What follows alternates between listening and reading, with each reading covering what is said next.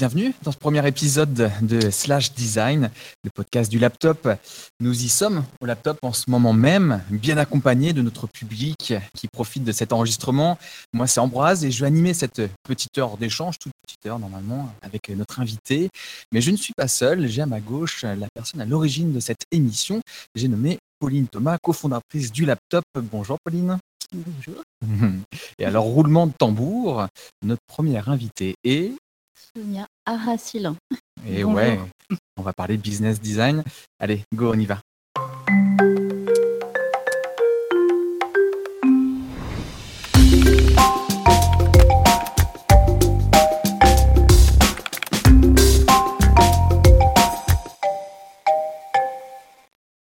Est-ce que le business design peut rendre le monde de l'entreprise euh, plus vertueux? Les business designers sont-ils les maillons indispensables d'une économie responsable? Avec quels outils et méthodes faire du business design? Si l'une de ces questions fait naître en vous un sentiment de curiosité, tant mieux, vous êtes au bon endroit. Nous allons plonger dans cette pratique qui allie le meilleur du design et la puissance du business. Nous sommes très heureux que Sonia ait accepté notre invitation. Vous allez comprendre pourquoi avec son portrait by Pauline. Et oui, donc euh, Sonia est une, vraiment une, une, des premières coworkers de laptop. Et donc, euh, il, y a, dix ans, c'était un, lieu qui, qui euh, promouvait les, les, nouvelles manières de travailler, de penser le design. Et il y a un an, sur notre canapé, enfin ton canapé, nous discutions de valeurs. Et on s'est dit, ah, il y a quand même un gros sujet maintenant que tu travailles dans une grande entreprise qui est Fjord, euh, appartenant à Accenture. Donc de redéfinir la valeur et le design, comment, comment il pourrait apporter toutes ces, toute cette nouvelle, euh, tous ces nouveaux éclairages? Merci Pauline.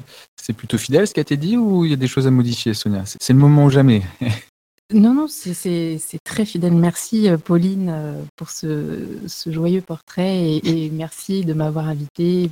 Bonjour à tous, bonjour je, oui, tu, tu, es fidèle. Moi, je garde un souvenir, euh, je garde un souvenir tendre et, euh, et assez, euh, et assez ébloui de ces moments qu'on a partagés ensemble au tout début du laptop, où on, refaisait le monde à l'heure du déjeuner avec des esprits curieux, des esprits très, avec une envie de, de, de, repenser, comme tu dis, le, le design et, et, notre place surtout dans ce, dans cette, dans ce monde qui change pour pouvoir contribuer, apporter une contribution aussi à notre petite échelle, à, à toutes ces transformations autour de nous. Peut-être qu'il y a un mot qu'on va entendre beaucoup euh, là ce soir, mais c'est l'éthique. Euh, et toi, comment ta sensibilité à, à l'éthique s'est développée dans le business? C'est pas, c'est pas si évident. Il y en a qui, qui en font fi et, et, tout va bien. Alors, ce qui est intéressant, tu arrives presque à une valeur, euh, à une réflexion philosophique. Je pense que moi, je suis partie d'un petit peu plus bas en fait, je suis partie euh, du sens. Je me suis dit que bah, finalement, en, tant que designer et en, tant aussi qu'acteur, de contributeur au business, il fallait que ça ait un sens. Et, que ce sens, on le voit bien, on le vit tous aujourd'hui, ce sens n'est pas seulement économique. Euh, L'objet, le, la, la, comme on dit aujourd'hui, le purpose, la raison d'être des, des, entreprises, c'est plus seulement de faire du profit, c'est euh, d'apporter quelque chose dans la relation avec le marché, avec leurs clients, quelque chose, un engagement, une, relation, euh, une intimité même avec les marques. C'est ce sens-là qui, m'intéresse et que j'aime euh, j'aime aller euh, chercher. Vais être provocateur, mais est-ce qu'au final, ça serait pas plus simple de juste penser à rentabilité? Parce qu'en général, quand l'argent est là, que le business est, là et qu'il est juteux, tout le monde s'en contente, tout le monde est, heureux. Alors pourquoi s'embêter avec l'éthique? Ça, cette posture de, de s'en contenter, on, on, on l'a vécu jusqu'à il y a quelques années, jusqu'à encore, encore cinq ans, on, on arrivait à, à, se contenter de cette, cette opinion-là. Et puis, et puis, le monde a changé. Les entreprises sont devenues de plus en plus conscientes qu'on ne pouvait pas se contenter de faire du profit, il fallait faire autre chose qu'engranger des profits. Et, et ça, c'est venu aussi euh, une réflexion qui et un sentiment qui, qui, a été partagé dans le monde entier. Aujourd'hui, euh, toi, moi, on, a ce sentiment en tant que consommateur et en tant que citoyen. As-tu des modèles qui t'ont inspiré, qui t'inspirent encore aujourd'hui dans ton métier, qui ont trouvé cet équilibre business justement et sensibilité sociétale euh, sur lequel tu, tu, jettes un œil plutôt, euh, ouais, plutôt bon et en tout cas qui, qui t'inspire? Alors, tu parles de modèles de, d'experts, de dessins animés Non, quand, quand, je parle de, de modèles, c'est soit des personnes, soit des entreprises, soit des exemples où tu te dis là, ça a du sens, là, ça m'inspire, là, c'est, beau, c'est bon. Euh, alors, j'aime pas trop l'idée de modèle. Je me nourris plutôt d'inspiration et cette inspiration et ces inspirations sont souvent des gens qui, avec, avec lesquels j'échange, euh, même, virtuellement, même virtuellement. Et c'est pour ça que j'ai, j'ai adoré vivre cette expérience de laptop avec Pauline parce que parce qu'on est euh, on est, on est tous capables d'échanger, d'avoir un regard critique. Anne qui a des amis, des collègues, euh, c'est pour moi c'est ce qui me nourrit le plus. Euh, après j'ai des j'ai des North Stars, des gens qui, qui comptent dans ma dans ma galaxie. John Oswald qui est était le business design director de Fjord à l'époque qui m'a recruté, pour qui j'ai beaucoup d'affection parce que c'est c'est quelqu'un qui pense et c'est quelqu'un qui est aussi beaucoup de talent et d'humilité. Mmh, mmh, ça donne envie de te connaître en tout cas. Il va falloir qu'on fasse nos, recherches. Mmh. Maintenant qu'on te connaît mieux, on va attaquer le cœur du sujet, le business euh, design. Ce n'est pas si évident que cela à, définir. On a passé pas mal de temps nous-mêmes à, le définir quand on a préparé ce podcast. Alors le mieux, c'est qu'on démarre avec une définition commune, une même description. Et ça, c'est ton rôle, Pauline. Donc euh, attention, attention, j'ai deux pages. La leçon, la leçon. alors, ce qui est, alors, ce qui est intéressant dans cette euh, notion de business design, on en parlait avec euh, bah, Lalao, qui, est notre Lalao. Donc il y, a, dix ans, quand Fjord est arrivé en France, et effectivement, je me suis dit c'est, vraiment intéressant parce que à, ce moment-là encore, en fait, notre notre raison d'être, ou alors pourquoi on était appelé, c'était vraiment pour donner un petit peu la touche finale. aujourd'hui, les designers sont toujours très sollicités pour euh, quand il s'agit de développer la désirabilité d'un produit. Donc Uber, Spotify, Slack à N26. Donc je, parle vraiment des plus gros, mais pourquoi? Parce que ils ont vraiment vu leur valorisation augmenter jusqu'à 50% suite à un rebranding. Donc là, je parle que de rebranding avant leur introduction en bourse. On fait référence à ce fameux indicateur du plus de 100 11%. Je ne sais pas si ça vous dit quelque chose, le plus de 111%. Moi non. en fait, euh, de quoi s'agit-il? À votre avis, c'est énorme. Et donc quand on parle de business et de design, ben en fait c'est le taux de surperformance des sociétés employant l'approche design. Alors je parle de manière holistique, bien sûr. Donc design thinking, UX, rebranding, culture d'entreprise. C'est une étude qui a été réalisée par le DMI, euh, Design Management Institute, donc parmi les 500 entreprises euh, les mieux cotées en bourse aux États-Unis. Donc 211% et c'était en 2014. Alors c'est bizarre parce qu'ils n'ont pas réévalué cette étude. Donc peut-être qu'on n'a plus besoin de prouver que le design a de la valeur, je sais pas. Bon, mais en tout cas, c'est pas étonnant que le business commence à s'interroger sur notre recette magique quand même, parce que ça, ça fait rêver. Et puis peut-être qu'ils aient un peu envie d'en être. En fait, c'est une discipline relativement nouvelle, euh, donc qui se place quand même à l'intersection entre la finance, donc la rentabilité, la viabilité économique. Donc ça, c'est pas c'est pas un langage qu'on connaît super bien. Et le design. Donc on est quand même content qu'il y ait des gens comme ça qui pensent euh, avec nous le design. Et rappelez-vous, euh, disait Thomas Watson Jr., le président d'IBM, Good design is good business. Donc ça, ça fait quand même un petit moment que ça traîne. Hein, pas, pas, ça, ça date pas d'hier. Mais en fait, la discipline en tant que telle, elle est vraiment apparue naturellement chez IDEO très bizarre. Donc ce sont les, inventeurs, on va dire, hein, en tout cas les, fondateurs en fait ont vraiment développé les méthodes de design thinking pour effectivement pour leurs clients tout simplement pour penser rentabilité, innovation, donc créer de solutions innovantes, oui, bien sûr, mais il faut évidemment assurer leur viabilité économique pour que ces solutions soient durables dans le temps et que du coup, tout simplement, que les clients reviennent. en gros, le business designer, donc là, on peut se dire que si c'est chez IDEO qu'il travaille avec le designer, par contre, dans les grandes entreprises dont on a parlé, toutes les entreprises ne sont pas super matures. donc, qu'est-ce qu'on se dit? Alors, est-ce que le business designer, il arrive là pour avoir le rôle de censeur du designer? C'est-à-dire ok, c'est sympa tes solutions, mais il faut que ça rapporte. en gros, c'est ça. Donc, c'est vraiment travailler dans la main avec, dans tout le processus de design avec un focus rentabilité, ce qui est pas mal, mais on, va aller plus loin que ça, évidemment. Donc, en gros, si je peux conclure, en tout cas préciser, qu'est-ce qu'un business designer, en fait C'est tout simple. C'est quelqu'un déjà qui utilise les mêmes méthodes que les designers et qui va plutôt essayer de tirer par les cheveux ces, ces solutions, enfin les idées. Donc c'est-à-dire qu'il va peut-être qu'on pourra employer davantage des méthodes du design fiction ou peut-être du design systémique, euh, même des, je pensais aux cartes euh, paradoxes de, de Naman pour pouvoir créer des expérimentations très concrètes parce qu'on parle vraiment de, design, donc c'est très concret, mais on va utiliser beaucoup le sprint aussi, les design sprints, la recherche utilisateur, évidemment, parce que sans eux, nous ne sommes rien. Voilà, nous, nous on s'arrête plutôt là, mais eux, ils vont aller plus loin, et donc c'est là où on est très content qu'ils existent.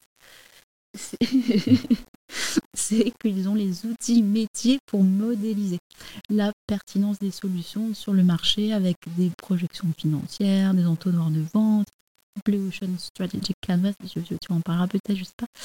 Bon, mais en gros, ils sont vraiment garants. Ils doivent s'assurer que les projets résolvent efficacement les problèmes de l'entreprise. Donc aujourd'hui, en fait, sachez qu'elles se doivent toutes de respecter la charte de responsabilité sociale et environnementale. Donc le RSE, conformément aux objectifs définis par l'accord de Paris imposant la réduction de l'empreinte carbone par 5, ils sont obligés de produire, enfin peut-être pas les business designers, mais en tout cas les entreprises sont obligées de produire des bilans extra-financiers montrant qu'elles travaillent sur la réduction carbone. Donc tout ce qui est pensé, tout ce qui sort d'une entreprise doit être mesuré, évalué. Et donc en ça, le rôle du business designer arrive aujourd'hui en, force.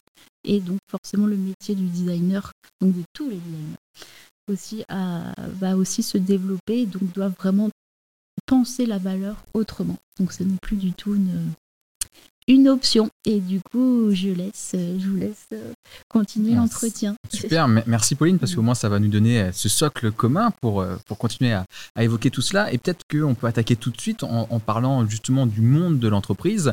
Et est-ce que le business designer, euh, est-ce que le business design est une pratique qui est facilement euh, accueillie, euh, les bras grands ouverts de la part des entreprises Est-ce qu'ils sont conscients à la fois de ce besoin et à la fois de la valeur de ce business designer? Alors, je crois que les entreprises ne nous connaissent pas. Euh, et il y, a beaucoup de métiers aujourd'hui qui, arrivent, euh, qui, voilà, du fait de, la transformation de l'économie, l'arrivée d'Internet, les, transformations digitales. Beaucoup de nouveaux métiers sont apparus. Et nous, on est là pour, euh, comme on dit, délivrer. On est là pour apporter un service à nos clients souvent nos clients voient arriver euh, des, hordes de, d'experts, euh, de, gens qui savent faire des trucs et, qui ont des étiquettes. Bon, ils, ne savent pas forcément décrypter tout ça et c'est pas très important en fait. Ce qui, ce qui est important, c'est que plutôt que côté prestataire, donc côté par exemple agence, euh, agence d'innovation, groupe de conseil, on puisse former des équipes qui savent travailler ensemble. Et c'est cette pluridisciplinarité qui est importante. Donc finalement, le client, lui, ce qu'il voit, c'est une équipe.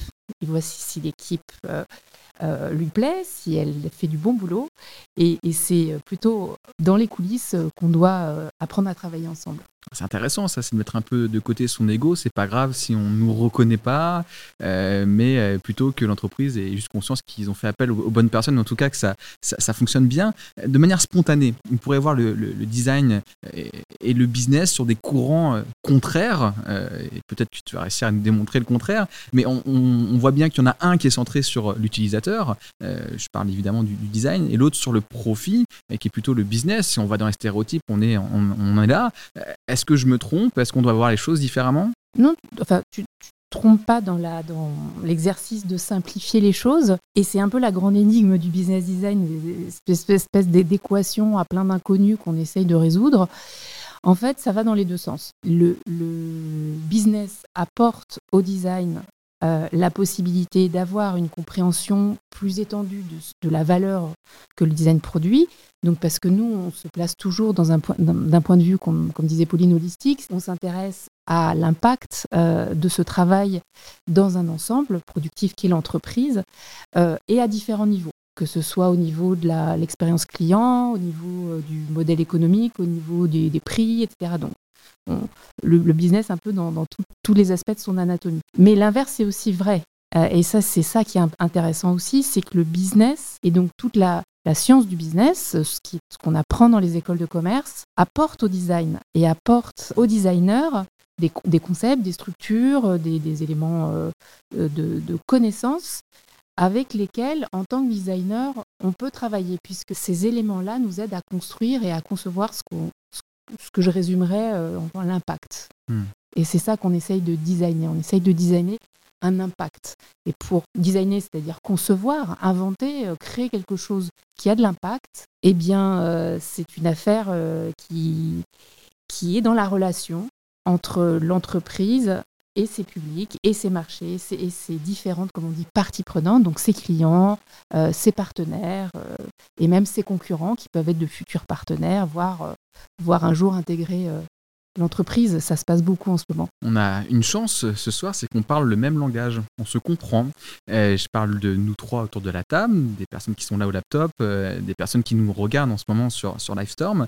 Euh, toutes partagent aussi un vocable qui est celui du design. C'est pas forcément le cas d'un chef d'entreprise qu'on va rencontrer, qui pourtant se dit ouais, mais j'ai envie d'aller dans cette direction, pourquoi pas, ou même un responsable commercial. comment on fait quand on dispose pas du même langage? Comment on fait tout d'un coup pour se comprendre et pour que ouais, ils saisissent les tenants et les aboutissants de ce que peut faire un business designer alors encore une fois, je pense qu'il faut, il faut que le client il saisisse euh, les tenants et les aboutissants de, de, ce, qu'une équipe va lui apporter. Une équipe est sous, sous une bannière, euh, une agence, euh, un cabinet de conseil, etc. Donc ça c'est très important parce qu'on n'apporte rien tout seul. C'est vraiment on travaille ensemble. Pour répondre à ta question, je dirais que c'est à nous de faire cet effort de pédagogie et, et on n'est jamais assez simple en fait. Si tu entends des conversations entre, entre dirigeants ou à un niveau, euh, comme on dit, C-level, ce sont souvent des, choses très simples qui sont un langage très simple, des, histoires. C'est c'est pas parce qu'on prend des grandes décisions qu'on a un langage complexe et une pensée complexe. Euh, un peu le langage de Donald Trump? Non, alors un peu plus évolué quand même? voilà, tu peux mettre le curseur un tout petit peu où tu veux, mm. mais tu peux le, tu peux l'utiliser en tout cas ton curseur. Donc ouais, euh, arriver à, transmettre des choses simples et, un, vocable. Oui, et puis souvent quand nous on fait ce qu'on appelle des propositions commerciales, donc des propales, souvent ce qui, ce qui marche, euh, j'en ai vu une très belle il n'y a, pas longtemps, c'est d'arriver à ce qu'on appelle résumer, à, à exprimer la proposition de valeur qu'on fait à notre client d'une façon simple, d'une façon compréhensible et qui a de l'impact. Et, ça, eh bien, euh, on a assez de la langue française ou anglaise pour le faire. Donc si je comprends bien, en fait, le premier travail du business designer, c'est un travail de communicant. C'est celui mmh. de comprendre qui est sa cible et comment je transmets le message pour qu'il soit bien compris, euh, au-delà du jargon qui peut nous faire plaisir ou qui peut nous permettre d'aller plus loin dans le sujet aussi, hein, qui est utile hein, en soi, il ne faut pas le, jeter. Euh, un des langages qui fonctionne bien, c'est celui des chiffres, euh, parce que c'est comme ça que notre monde fonctionne, en tout cas notre monde économique. Euh, mais le hic, c'est que euh, quand on mesure quelque chose, en général, cette chose existe et que le design est là pour créer et donc pour des choses qui n'existent pas encore. Donc mesurer quelque chose qu'on n'a pas encore mis sur pied, c'est extrêmement difficile. comment tu fais face à cette complexité en tant que business designer? Euh, je te dirais que notre mission en tant que business designer et même en tant, et surtout en tant que designer, c'est ça se résume dans une phrase que notre cher Lalao nous avait inculquée. Salut Lalao. C'était challenger le statu quo. Bon, euh, ça, paraît euh, un petit peu barbare comme expression, challenger le statu quo, mais c'est vraiment ce qui nous anime et c'est vraiment ce qui nous motive. C'est-à-dire qu'en fait, il y a, quelque chose qui existe, euh, un existant, on se rend compte que cette existence qui existe, que ce soit un service, euh, que ce soit une expérience qu'on vit, et plus largement même une culture, ne nous convient pas. Souvent, on dit que le designer est quelqu'un qui n'est pas d'accord, que c'est des choses qui ne lui conviennent pas. Et c'est pour ça qu'il fait du design, pour changer. Pour changer ce qu'il ce a réussi avec lucidité à identifier comme étant un problème. Ça ne lui convient pas eh bien, le, statu quo, souvent, ne nous convient pas. Et donc, on essaye de le défier, de le challenger pour arriver à, inspirer autre chose, une nouvelle situation, un nouvel état. Et c'est très difficile, c'est un petit peu ambitieux de faire ça, mais c'est extrêmement stimulant. J'imagine. Euh, si je comprends bien, du coup, le business design, c'est aussi euh, changer le système de valeur. Euh, c'est tourner la page de suivi peut-être exclusivement de la rentabilité, du capitalisme, de la finance, et laisser entrer d'autres éléments, d'autres sensibilités. Oui, et c'est pas si difficile que ça en fait.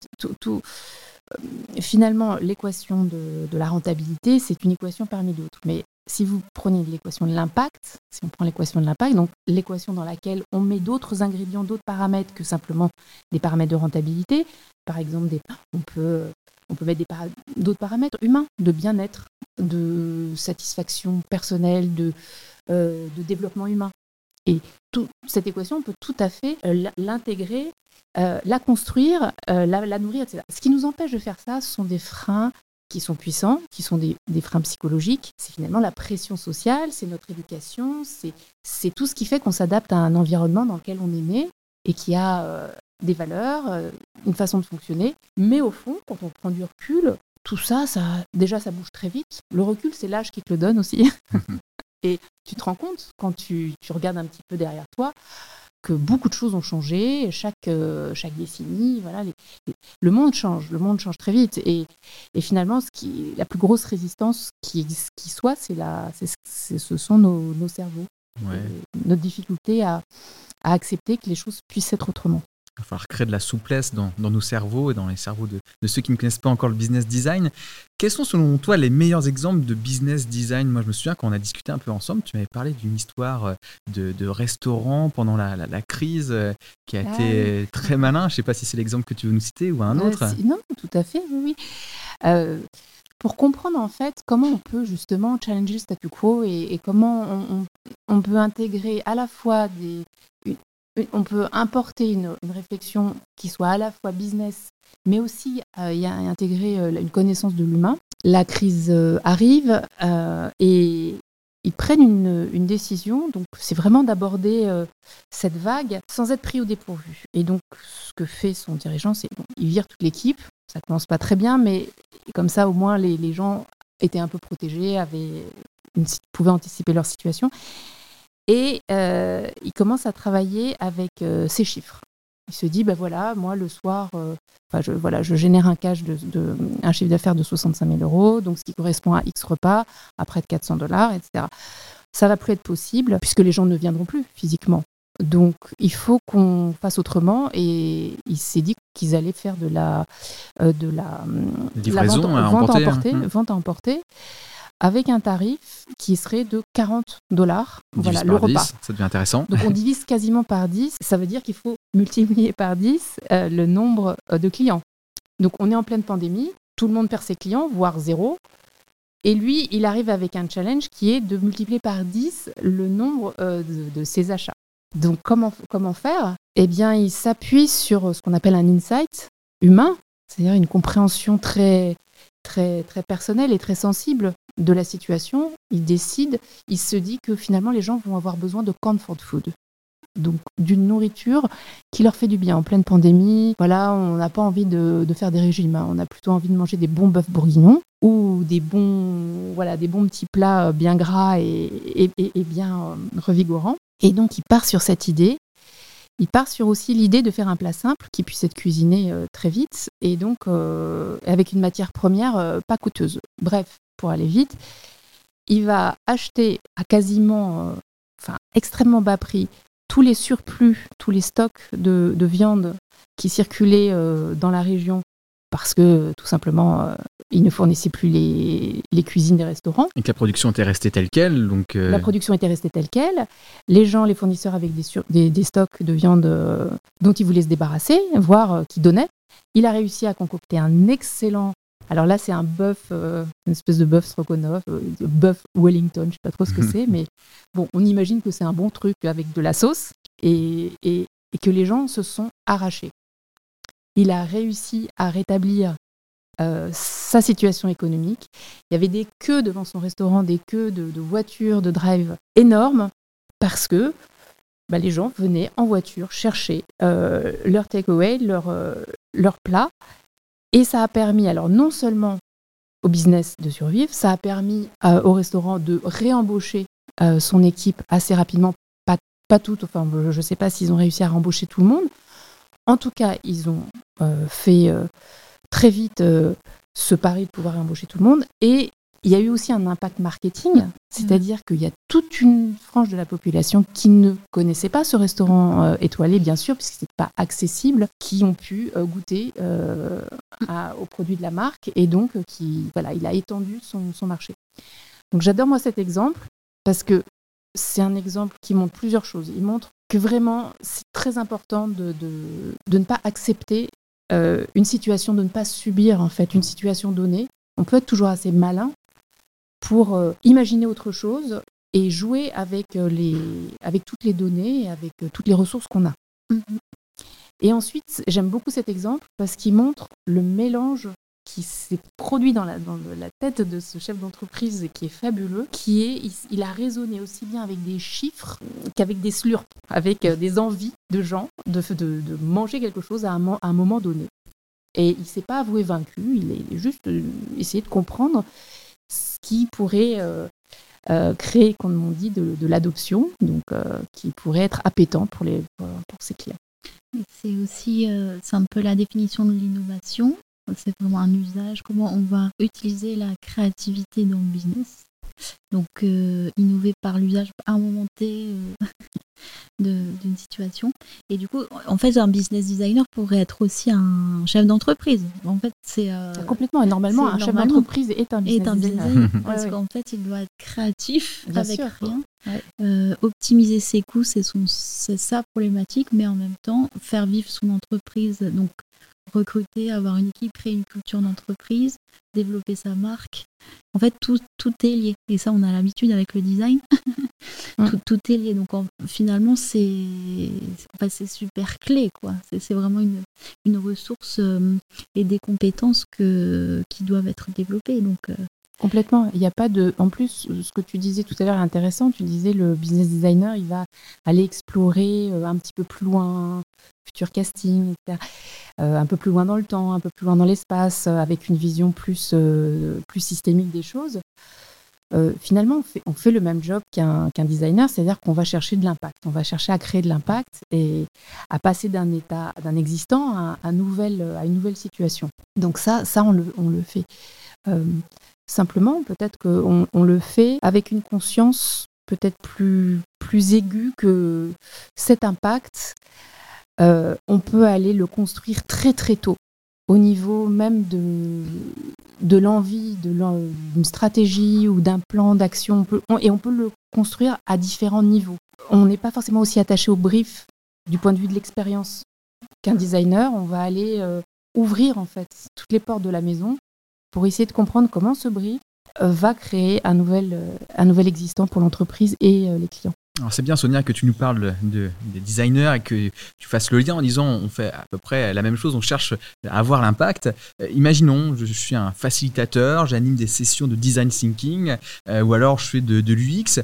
Est-ce que j'ai déjà le bagage nécessaire pour faire du business design? Est-ce que je peux me dire là, dès demain, c'est bon, tu m'as convaincu avec cette histoire de, restaurateur, j'ai envie de faire du business design, euh, deux, trois ressources et c'est parti, ou ça, demande quand même soit une certaine formation, soit une certaine, un certain temps euh, d'adaptation, d'observation, parce qu'il y a quand même des différences importantes. Alors la première chose, le, premier, euh, la première compétence, tu l'as citée.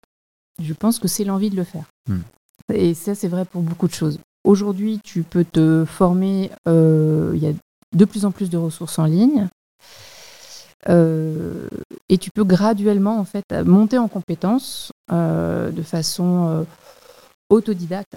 Après, je conseille quand même des formations qui commencent à arriver et qui sont, qui sont vraiment intéressantes. Il y a, il DMBA d'Allen qui, est, qui est extrêmement intéressant et, et qui, qui, apporte justement tous ces fondamentaux dont tu parles parce que le risque en fait de le le risque de cette discipline, c'est qu'elle est jeune et, qu'il peut y avoir euh, un sentiment un petit peu d'éparpillement ou, de, ou de, même de façon de la définir ou de façon de l'aborder qui, qui, sont un peu hétérogènes. Mhm.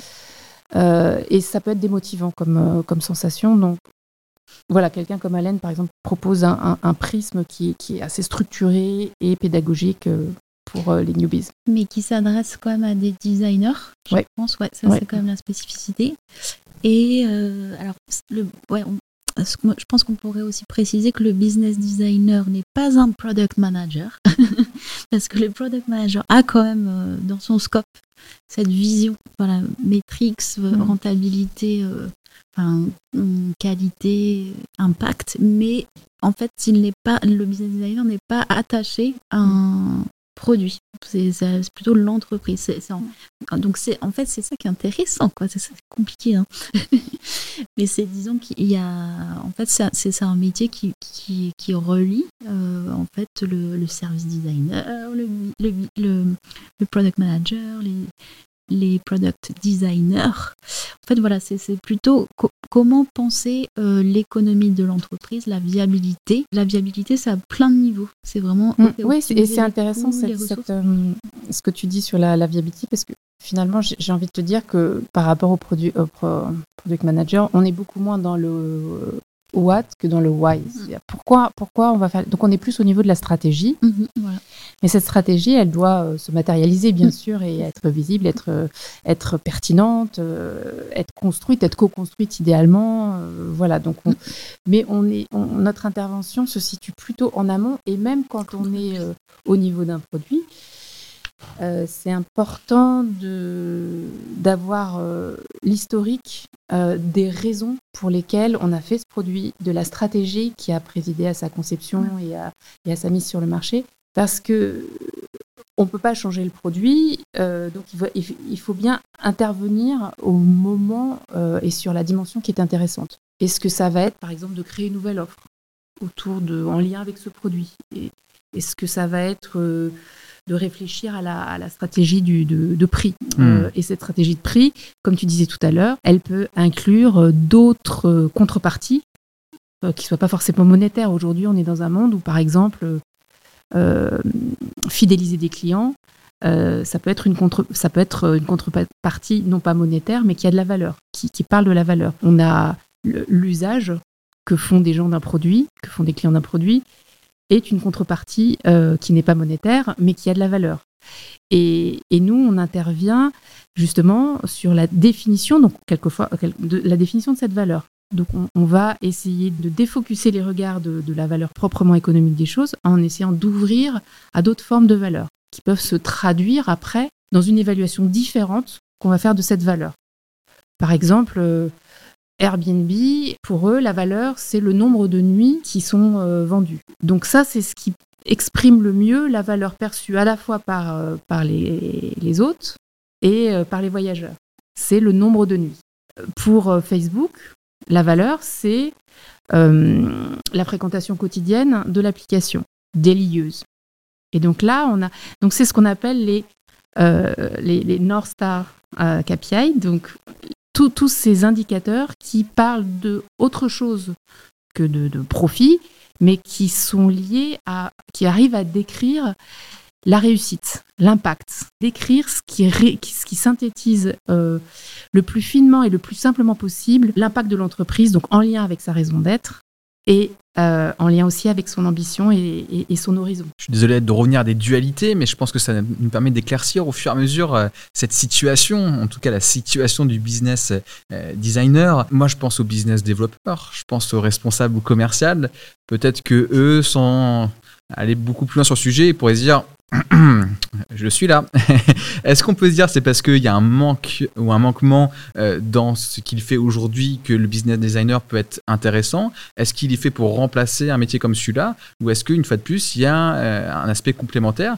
Parce que ce côté d'ouvrir des marchés, ce côté d'adapter le, le, business par rapport à ce que peut apporter le, design, on pourrait penser, euh, peut-être naïvement, mais que c'est le rôle de celui qui est en charge du commerce, du commercial dans l'entreprise c'est juste pas.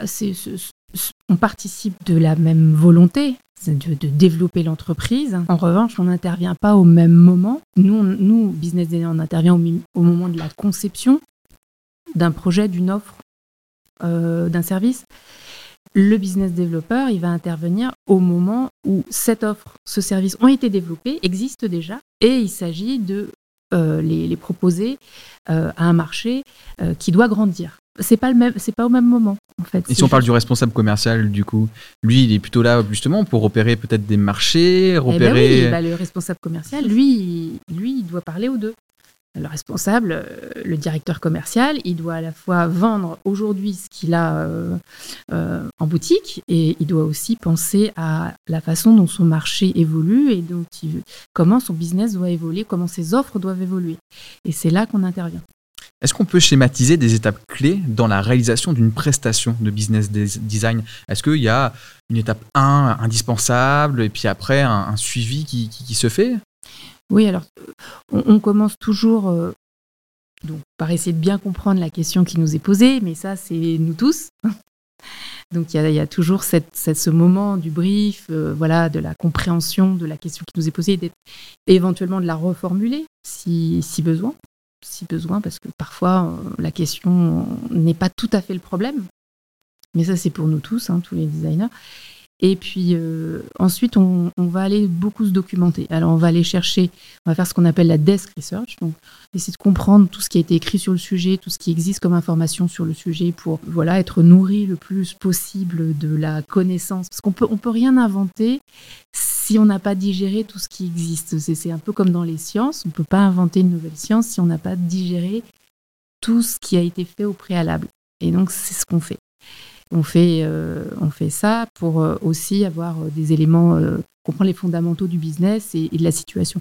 Mais ça, c'est la description. Mais il y a, aussi une, recherche qui est importante, c'est la recherche utilisateur, donc la recherche, la, research, et, qu'on essaye de, et c'est là que c'est intéressant, on essaye d'articuler de, à la, à la connaissance plus, plus économique des choses. Donc, on, on essaye d'articuler ce qu'on appelle la data research et donc la big data et la thick data, la donnée épaisse, c'est la compréhension. Si, vous reprenez l'exemple d'Alinéa, eh bien dans la tête euh, du dirigeant de ce restaurant, il y a eu une pensée qui est née euh, d'un mix entre deux types de connaissances. Il avait plusieurs types de connaissances. Il avait une connaissance du marché et donc il avait une connaissance aussi des, euh, grosses données économiques. Il avait une connaissance de, son business dans toutes ses dimensions. Et puis, il a eu cette, cette connaissance ou cette intuition à un niveau plus humain, donc à un niveau plus qualitatif, de bah, les gens vont avoir besoin de manger quelque chose de réconfortant. Et ça, c'est un moment aussi important que, euh, que, que, la connaissance économique qu'on peut avoir. Alors ça, c'est le préalable.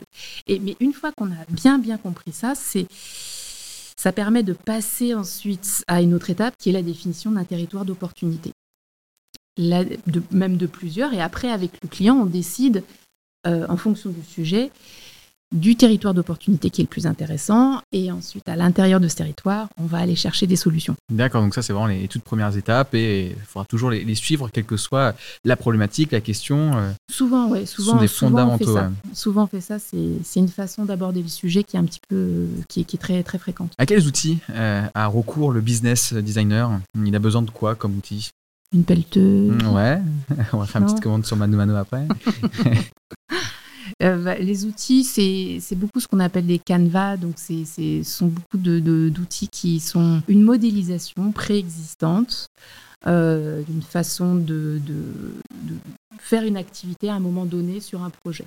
Mm. Donc, euh, ce sont des, des, modélisations, par exemple, quelque chose d'une opportunité nouvelle.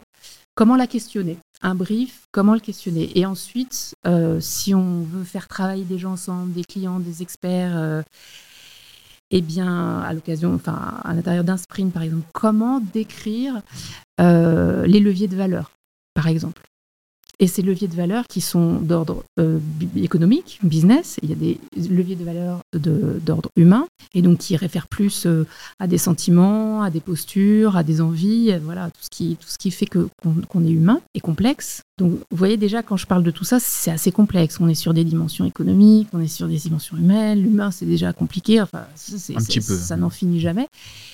et nous, on est là pour apporter une traduction des différents leviers la plus pertinente possible au moment adéquat, par exemple à l'occasion d'un sprint où on va décider ensemble, par exemple, un territoire d'opportunité, c'est-à-dire où doit aller l'entreprise, ou la branche de l'entreprise, pour créer de l'impact, toujours avec cette idée de créer une situation nouvelle qui crée de l'impact. Et nous, tu parlais de langue tout à l'heure, tu parlais de communication, on va essayer de construire la grammaire et le lexique de, cette, de ce travail d'innovation, de façon à ce que tout le monde puisse communiquer et apporter au projet ce qu'il a à lui apporter. Hmm. Et qui est toujours différent parce qu'on est tous différents. Est-ce que tu as des questions que tu as repérées euh, sur les ah personnes qui nous suivent? Peut-être que c'est le moment euh, où on va pouvoir le partager euh, à, à, Sonia. Oui. Alors, donc il y a des questions intéressantes là sur le. Donc, quelle est la différence entre un business designer et un UX stratégiste Je te le demande. Ah c'est la question. Bah, c'est intéressant. C'est c'est franchement, alors à un moment donné, si on travaille tous les deux sur un projet euh, de service ou sur l'expérience d'un service, ça sera sans doute la même chose. Mm. Mais en revanche, si on travaille sur une ambition d'entreprise, si on travaille sur la définition d'une nouvelle offre, si on travaille sur euh, l'activation, par exemple, d'une stratégie dans l'organisation, la transformation d'une culture euh, avec, par exemple, un prisme plus RSE, là, on sera à un niveau plus méta, donc euh, qui, on sera plus sur le domaine de l'expérience ou du service. Mais euh, on sera, euh, là, là on, peut dire qu'on fera, on, fera pas le même métier ni avec les mêmes outils. Est-ce que le business design consiste à redéfinir un modèle stratégique en redéfinissant la proposition de valeur? Le modèle stratégique business model est-il donc indispensable dans une prestation de service business design? ça devient compliqué. On parle de mhm. business, euh, mais il y a beaucoup de missions et de, missions pour lesquelles on n'est pas obligé de redéfinir le, business model. Mm. On peut s'intéresser par exemple à l'adoption d'un nouveau service et, ou même à la, création et l'adoption d'une nouvelle offre sans que ça ait un impact sur le business model de la boîte. On n'est pas obligé de redéfinir son business model. On peut, une entreprise peut tout à fait proposer euh, voilà, une nouvelle offre, voir, quelque chose, une offre assez, assez nouvelle par rapport à ce qu'elle a l'habitude de faire, ça va pas changer forcément son, business model. En revanche, si cette offre commence à avoir beaucoup de succès et, être euh, et, tiré, euh, être tiré par le marché, avoir la, comme on dit, de la traction sur le marché, et que ça, ça challenge l'entreprise beaucoup plus profondément que simplement d'être en capacité de fournir cette offre et de s'organiser pour la fournir, oui, là, on va commencer à penser à, de nouveaux business models. Mais essayer de réfléchir en fait euh, au business design sans forcément avoir une démarche trop top-down. C'est-à-dire oublier un peu tout ce que vous connaissez sur l'entreprise et sur le design. Et dites-vous que c'est le mariage heureux des deux disciplines et, et qu'on peut aborder les sujets par n'importe quel bout, puisque les demandes de nos clients, les briefs, émanent de, différents endroits euh, et, nous, nous, font part de différentes problématiques qui, qui, sont euh, souvent autre chose que simplement de créer un, nouveau business. C'est agréable à entendre, ça a l'air même merveilleux moi quand j'entends ça sur le business euh, design. Merci Ambroise. On peut partir sur une dernière question. Oui, il y a une question intéressante sur la compétence. Est-ce que c'est une compétence Mais Ce que tu dis, c'est qu'en fait, oui, le service designer, même le designer, le business designer, on a, tous la même approche de trouver une bonne solution viable et, désirable, etc. Sauf que le, business designer, quand il est recruté en tant que tel, hein, parce qu'il n'y a pas forcément des postes euh, dans toutes les boîtes comme on, a vu, lui, il va avoir juste un focus. Son boulot, ça va être vraiment de modéliser la rentabilité d'un projet. Donc c'est juste ça. Et, et, les UX, eux, ils vont se focaliser sur la création de l'interface, l'expérience utilisateur. La rentabilité, la valeur. Parce que cette valeur, elle peut être plus large que, la rentabilité. Et du coup, ça, c'est un, un, un, point qu'on a, qu'on a dit un peu rapidement.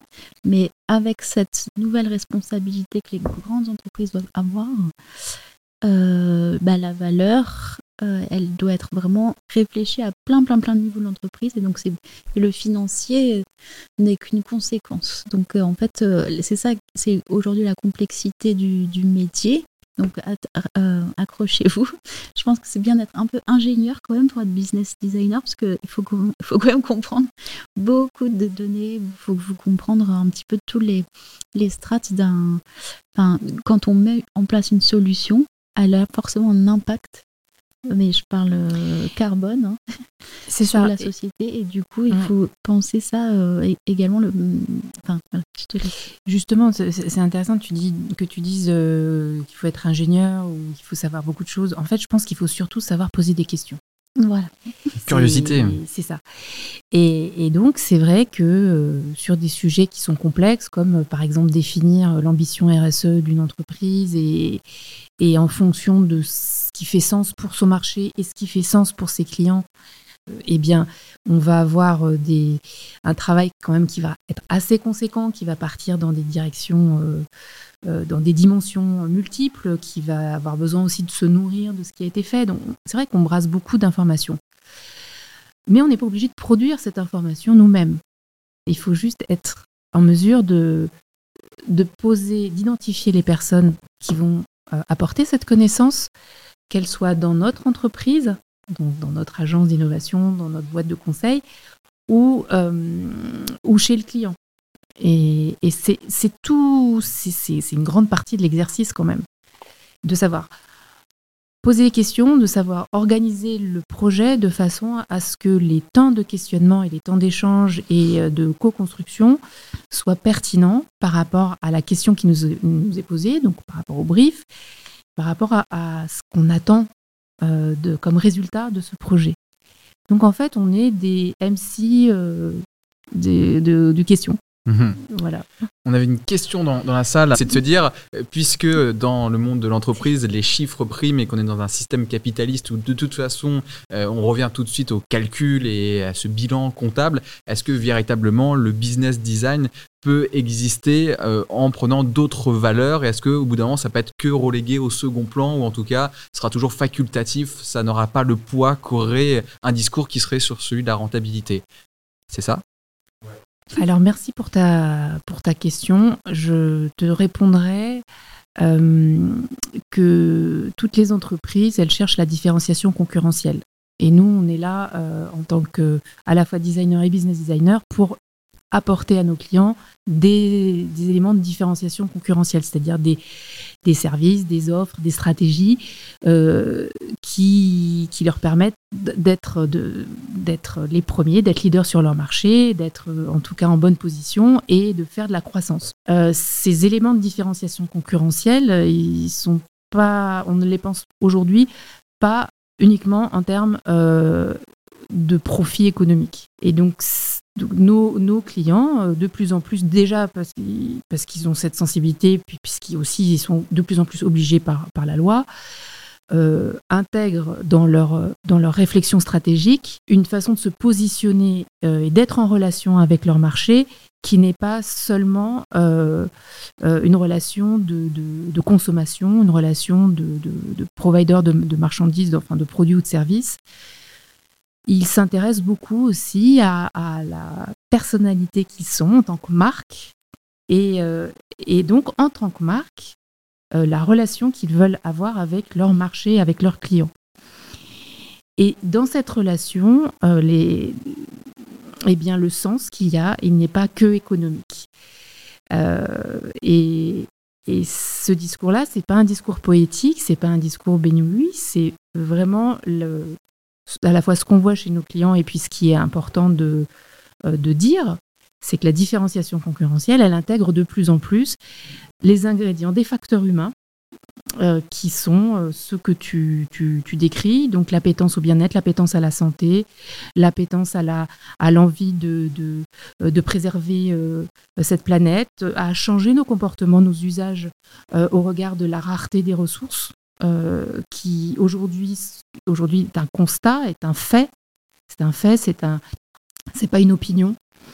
Et donc cette, cette idée que la rareté des ressources est devenue un fait et plus une opinion depuis quelques années, voilà, ça, ça a traversé notre atmosphère et nos consciences, fait que les attentes qu'on a vis-à-vis des grands acteurs euh, de l'économie euh, ont évolué, ont puissamment évolué, en lien aussi avec, avec des attentes grâce au digital de, chacun d'entre nous. C'est ce que Fjord appelle les liquid expectations est devenu beaucoup plus euh, sensible, complexe. euh, voilà, vous pouvez avoir euh, envie de manger de la viande le lundi, un gros burger, et puis le mardi, vous avez envie de manger vegan. Et ça fait de vous ni un carnivore ni un vegan, ça fait de vous un être humain complexe qu'il faut essayer de comprendre. Voilà, ça, c'est un, beau mot de la fin et, je le garde. Merci Sonia d'avoir euh, partagé ce temps avec nous. Eh, tu resteras à jamais notre première invitée de Slash Design. Merci. Et ça, c'est chouette. Euh, un petit dernier mot, euh, Pauline, peut-être des actus à nous partager à venir au laptop? Oui, bah, du coup, ce, ce sujet m'intéresse parce que euh, parce que voilà, c'est très important, mais justement, il, faut le mettre en regard du design systémique, Antoine. Donc, donc euh, oui, donc en fait, d'ici euh, d'ici le mois d'avril, on va lancer une formation avec Sylvie Domal sur du long terme. Et donc, c'est vraiment travailler sur un vrai projet, d'ailleurs sur la restauration, en plus, c'est marrant. Hum. parce que le modèle de restauration est un vrai enjeu à tout, plein de niveaux, au niveau humain, environnemental, business. Enfin, il y a tellement de choses. De, donc on va travailler là-dessus, on va créer des petits groupes et on va faire tout ce travail de recherche et de, et de redéfinition de modèle. Donc ça, on va intégrer un petit peu toutes ces méthodes-là. Et donc ça, ça va être un long process pour les gens qui travaillent et qui aimeraient euh, découvrir toutes ces méthodes. Et donc voilà, c'est la grosse news. Et puis après, ben, Attendez-vous à d'autres news qui vont arriver parce que c'est les 10 ans du laptop. Donc, euh, il y aura une grosse fête. Ça, je vous le dis. Des grosses fêtes, tu disais. Des grosses fêtes. au pluriel, super. Voilà. On enchaîne avec euh, quelques pizzas ici au, laptop. Euh, et pour vous, autres internautes, on se dit à très vite. À très vite. Et puis venez nous voir, n'ayez pas peur. Oui. N'ayez pas peur de sortir de chez vous.